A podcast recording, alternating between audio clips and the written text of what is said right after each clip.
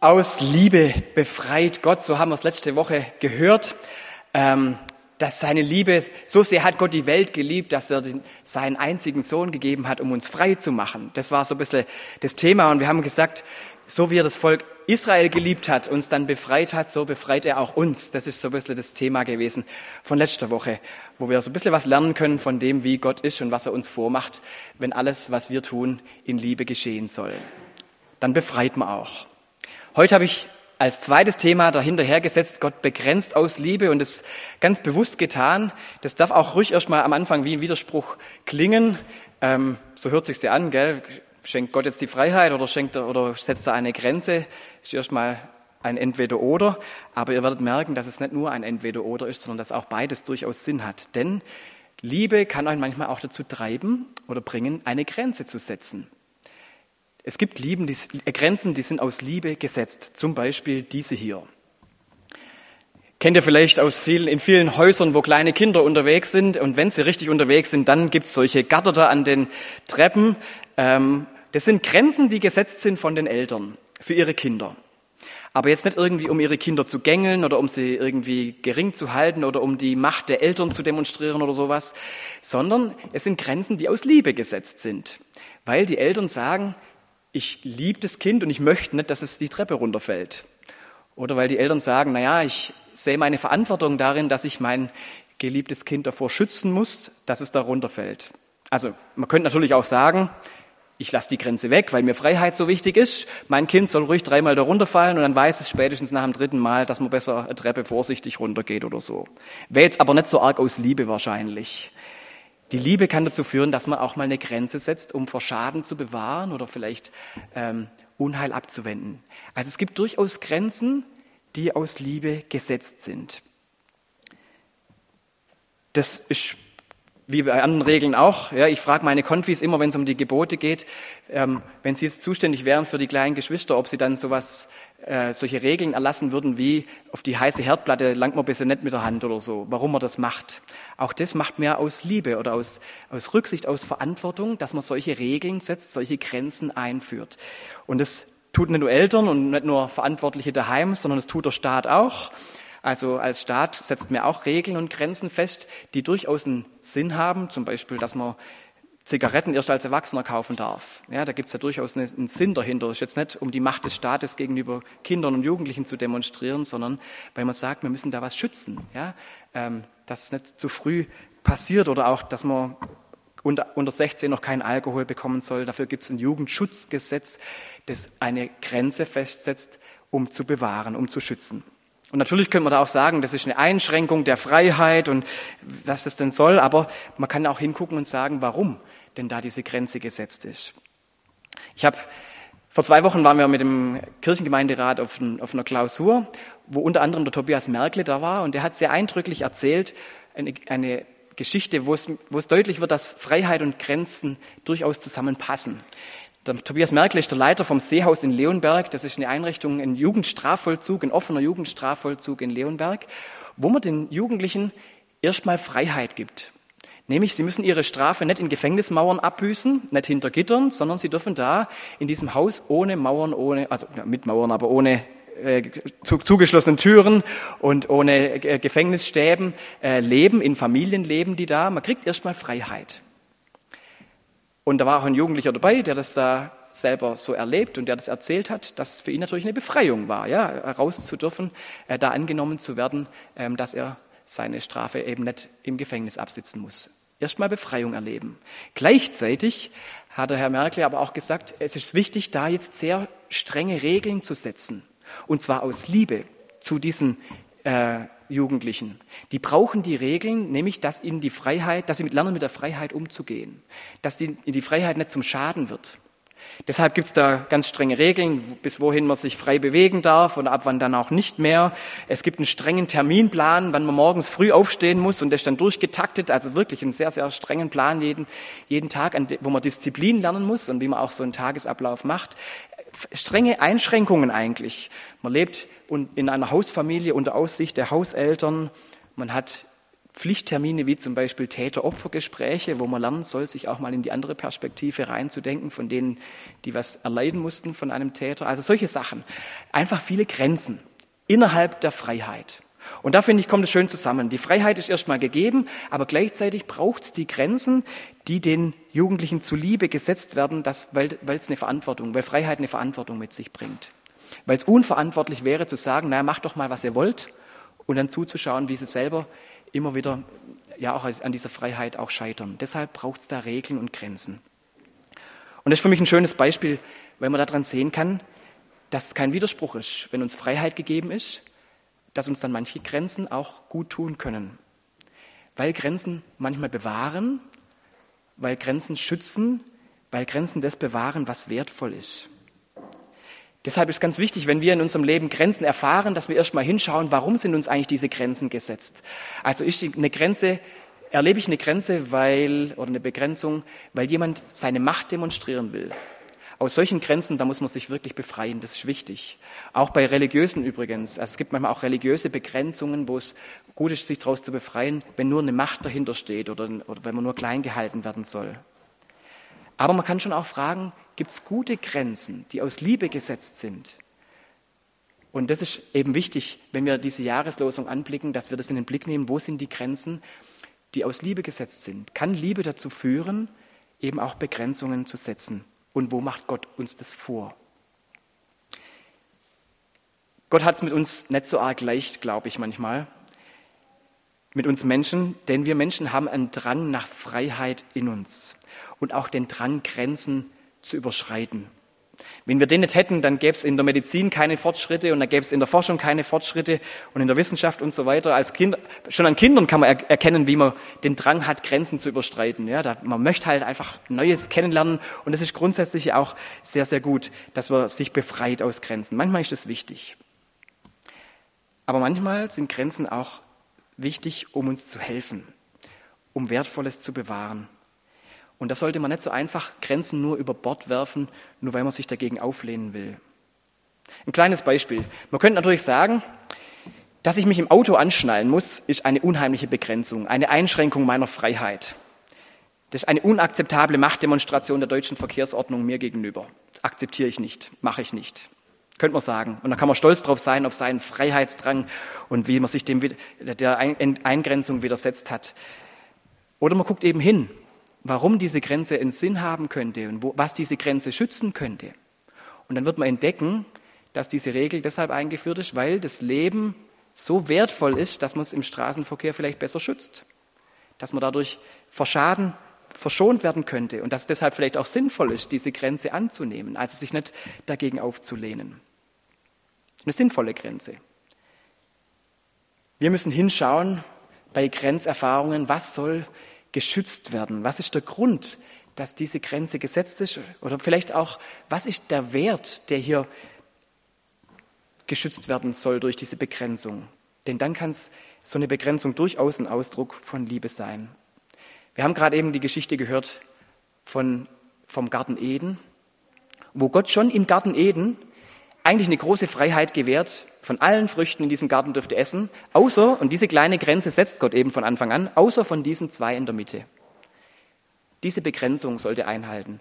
Und in dieser riesigen Freiheit haben die beiden sich verführen lassen, diese Grenze zu überschreiten.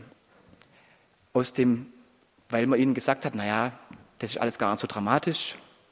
Du wirst dann wie Gott, ja, das ist doch eher eine Machtgeschichte. Und sie haben es gemacht und haben gemerkt, dass sie nicht erkannt haben, was Gott mit dieser Grenze beabsichtigt hat, nämlich etwas Wertvolles zu bewahren. Was hat Gott bewahrt durch diese Grenzziehung, auch durch die, die er danach dann tut, dass er die beiden aus dem Garten Eden ausschließt? Es war ja jetzt nicht nur eine Machtdemonstration, dass er sagt, ich habe hier einen schönen Garten für euch geschaffen, aber ihr dürft ihn nicht haben, sondern es ging darum, was zu bewahren. Es ging darum, die Ewigkeit zu bewahren. Weil Gott gesagt hat, es darf nicht sein, dass die Ewigkeit auch noch aufs Spiel gesetzt wird. Deshalb muss man sie bewahren und eine Grenze setzen. Aus Liebe. Auch wenn sich das vielleicht erstmal gar nicht so anfühlt. Hinschauen und gucken, warum die Grenze gesetzt ist. Was ist so wertvoll, dass diese Begrenzung ein Ausdruck der Liebe sein kann? Das ist eine ganz wichtige Frage, denke ich. Was ist der Wert, der hier durch eine Begrenzung geschützt werden soll. Das ist für uns heute ganz, glaube ich, ganz besonders wichtig, uns das immer mal wieder zu fragen, weil wir heute in unserer westlichen Kultur in einer Zeit leben, wo wir die völlige Entgrenzung verehren. Und wo wir immer mehr aus dem Blick verlieren, was wir für diese Entgrenzung, fürs Aufgeben von Grenzen auch opfern. Welche wertvolle Dinge wir aufgeben, nur um die totale Freiheit zu, zu bekommen.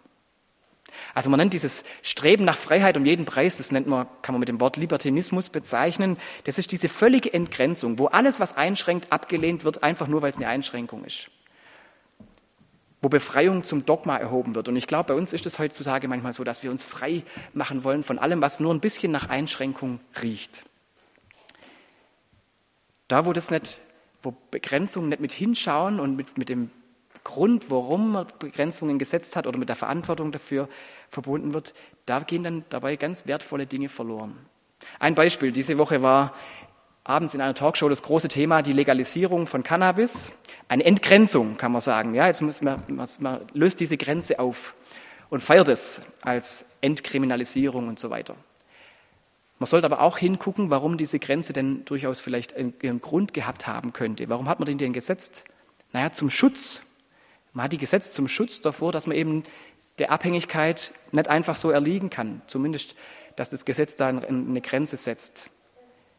Und das gibt man jetzt auf. Ist die Frage, ob das sinnig ist, dieser Entgrenzung so nachzukommen und Dinge, die vielleicht wertvoll sind, sie zu schützen, einfach auch so herzugeben. Natürlich kann man sagen, es gibt auch Gründe für die Entscheidung, die man da getroffen hat, aber man muss schon hingucken, was man da auch an Wert dann nicht mehr schützt. Und so kann man es bei vielen Themen ja erleben heutzutage, ob es um sexuelle Freizügigkeit geht, auch da, ja, die totale Entgrenzung wird da groß gemacht. Ähm, Hauptsache frei, Hauptsache alles möglich, aber welchen Wert, was, was ist da schützenswert, was man dabei auch hergibt? Diesen Blick sollte man nicht verlieren. Denn manche Grenzen sind aus Liebe gesetzt, weil sie was Wertvolles schützen sollen, wie Sexualität zum Beispiel. Ist ja nicht einfach nur so, dass man Leute klein halten will. Oder heute wird als Befreiung gefeiert, wenn man sein Leben selber beenden darf. Eine Befreiung.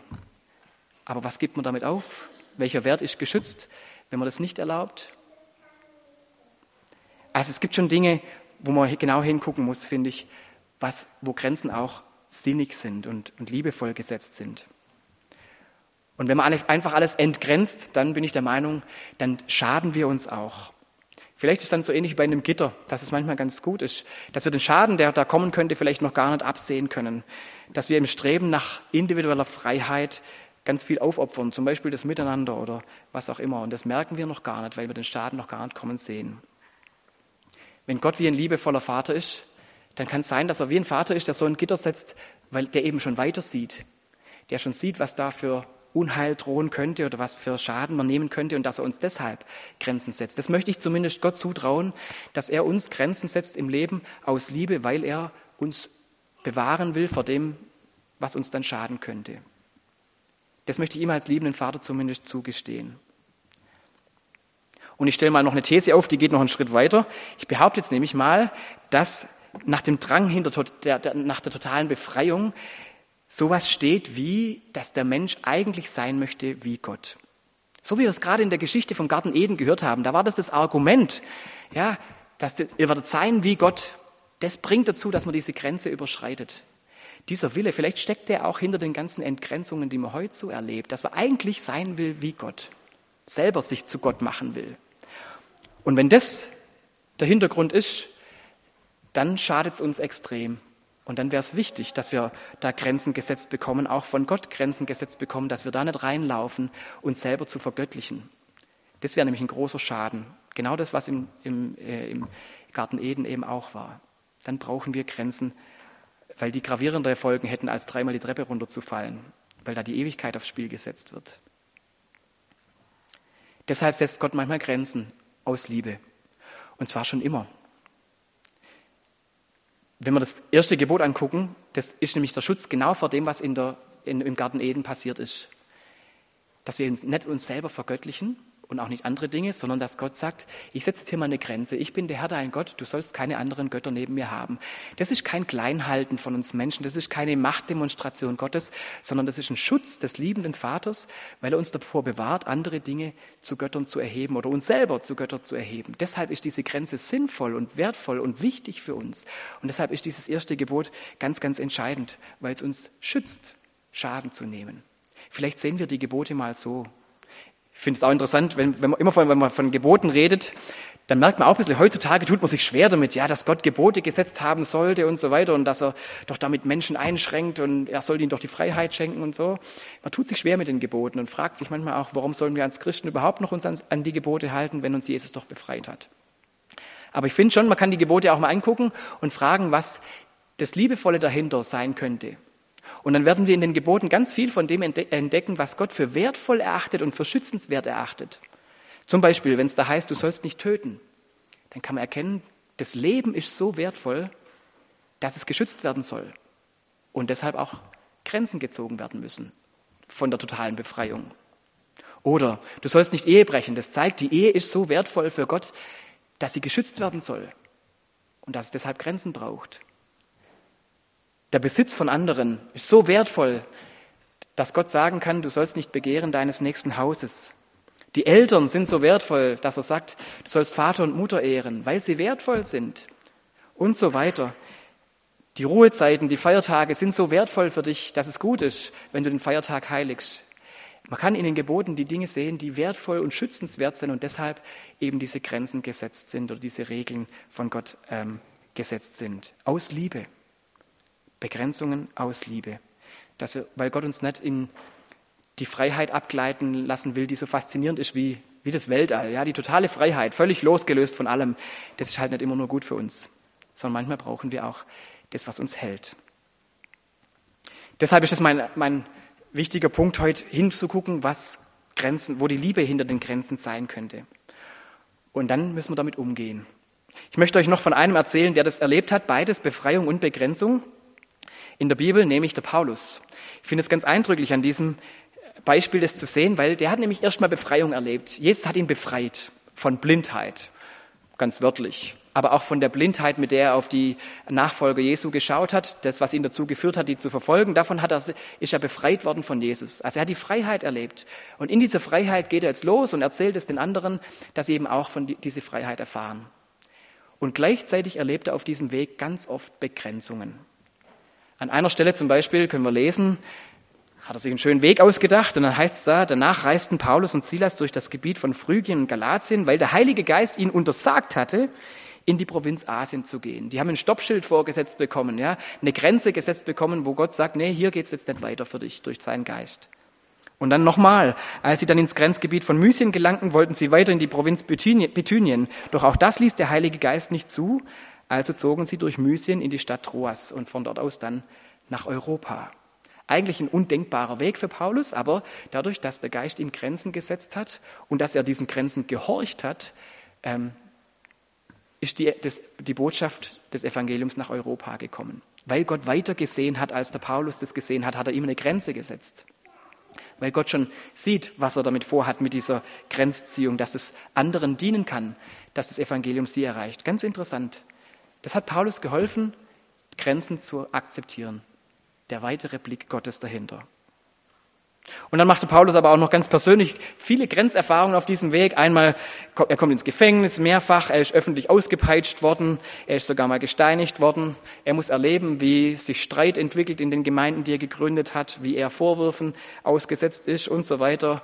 Ähm, wie das Schiff, auf dem er nach Rom fährt, plötzlich in Schiffbruch gerät ähm, und so weiter.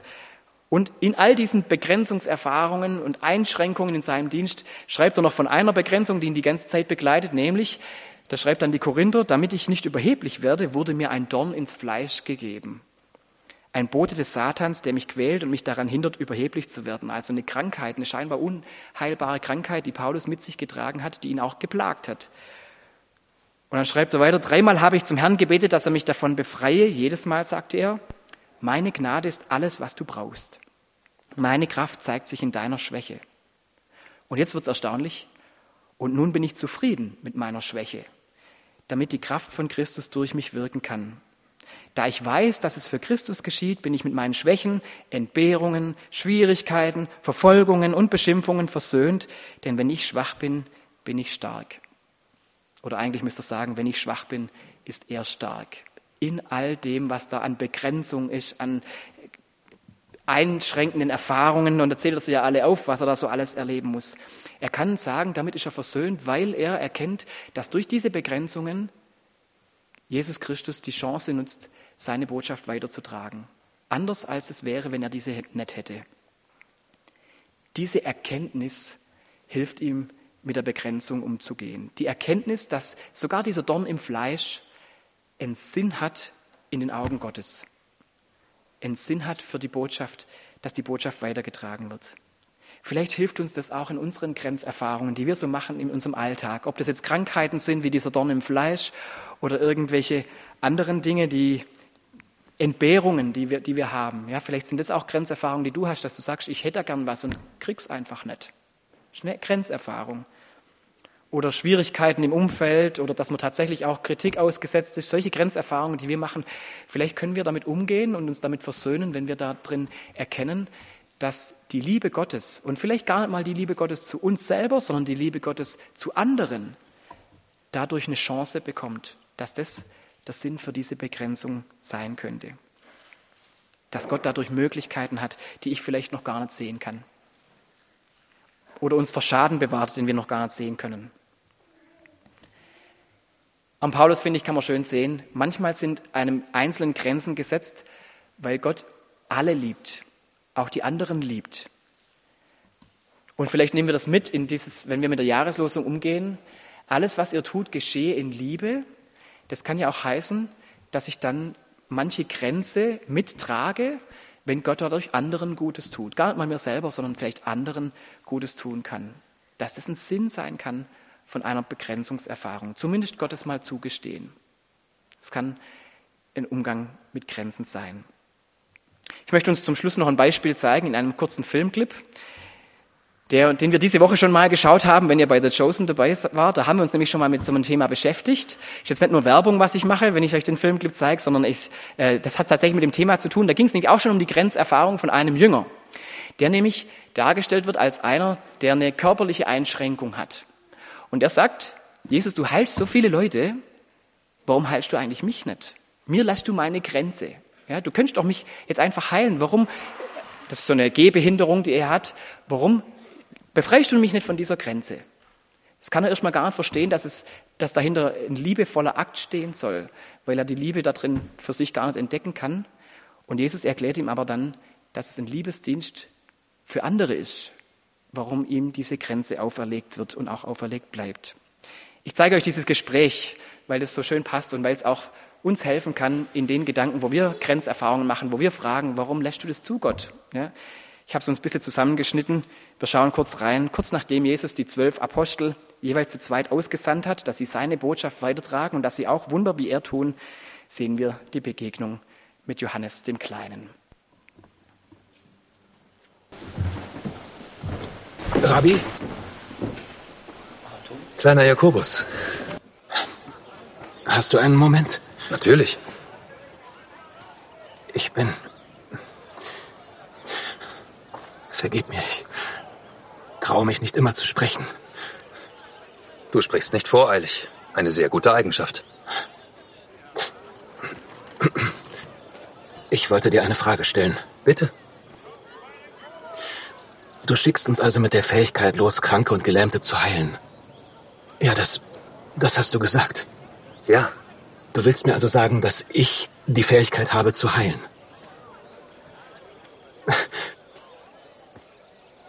Vergib mir, aber ich kann mir das nur schwer vorstellen. In meinem Zustand. Du hast mich nicht geheilt. Möchtest du geheilt werden? Äh, äh, ja, aber natürlich, wenn das, wenn das möglich ist. Ich denke, du weißt, dass es möglich ist.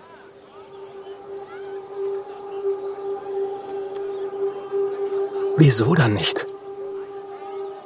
Weil ich dir vertraue. Was? Nach dem Willen des Vaters könnte ich dich heilen. Jetzt und hier. Du hättest eine gute Geschichte zu erzählen. Ja, dass du Wunder verbringst. Das ist eine gute Geschichte. Aber es gibt bereits Dutzende, die diese erzählen können. Und es werden noch Hunderte hinzukommen, sogar Tausende. Aber denk an die Geschichte, die du hast. Besonders auf der kommenden Reise, wenn ich dich nicht heile. Wenn die Menschen sehen, dass du Gott liebst und ihm ergeben bist, obwohl du nicht geheilt bist. Wenn du ihnen zeigst, dass andere Dinge so viel wichtiger sind, viel wichtiger als der Körper. Du zeigst den Menschen, dass man Leid und Schmerz hier auf Erden geduldig ertragen kann, weil du weißt, dass du die Ewigkeit ohne Leiden verbringen wirst. Das können leider nicht viele verstehen. Was denkst du, wie vielen Leuten der Vater und ich das anvertrauen? Hm? Nicht vielen. Aber die anderen, sie sind einfach viel. Einfach viel was? Keine Ahnung. Stärker? Besser darin? Jakobus, ich liebe dich. Aber ich will das nie wieder von dir hören. Ich weiß, wie leicht es ist, den Psalm Davids aufzusagen, dass ich wunderbar gemacht bin. Aber es macht das nicht leichter. Und in dieser Gruppe. Es hilft nichts. Ich fühle mich, als wäre ich für alle eine Belastung. Eine Belastung? Also erstens ist es viel einfacher, sich mit deinem langsamen Gang abzufinden, als mit Simons Temperament. Glaub mir. Bist du schnell? Siehst du beeindruckend aus, wenn du gehst? Wahrscheinlich nicht. Aber das sind Dinge, die dem Vater nicht wichtig sind. Du wirst mehr für mich tun, als sich die meisten Menschen jemals erträumen. So viele Menschen brauchen Heilung, um an mich zu glauben. Oder sie brauchen Heilung, weil ihr Herz, ihr Herz so krank ist. Das trifft auf dich nicht zu. Und viele werden geheilt oder nicht geheilt, weil der Vater im Himmel einen Plan für sie hat, der im Verborgenen liegt.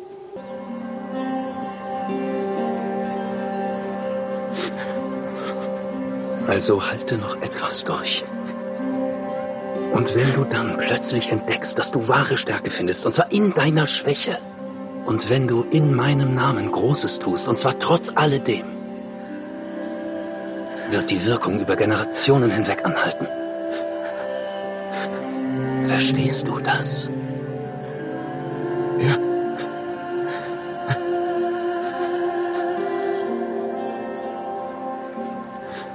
Danke, Rabbi.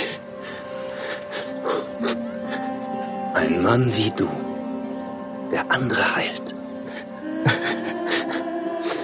Oh, was für ein Fest. Hm? Ja. Shalom, mein Sohn. Shalom.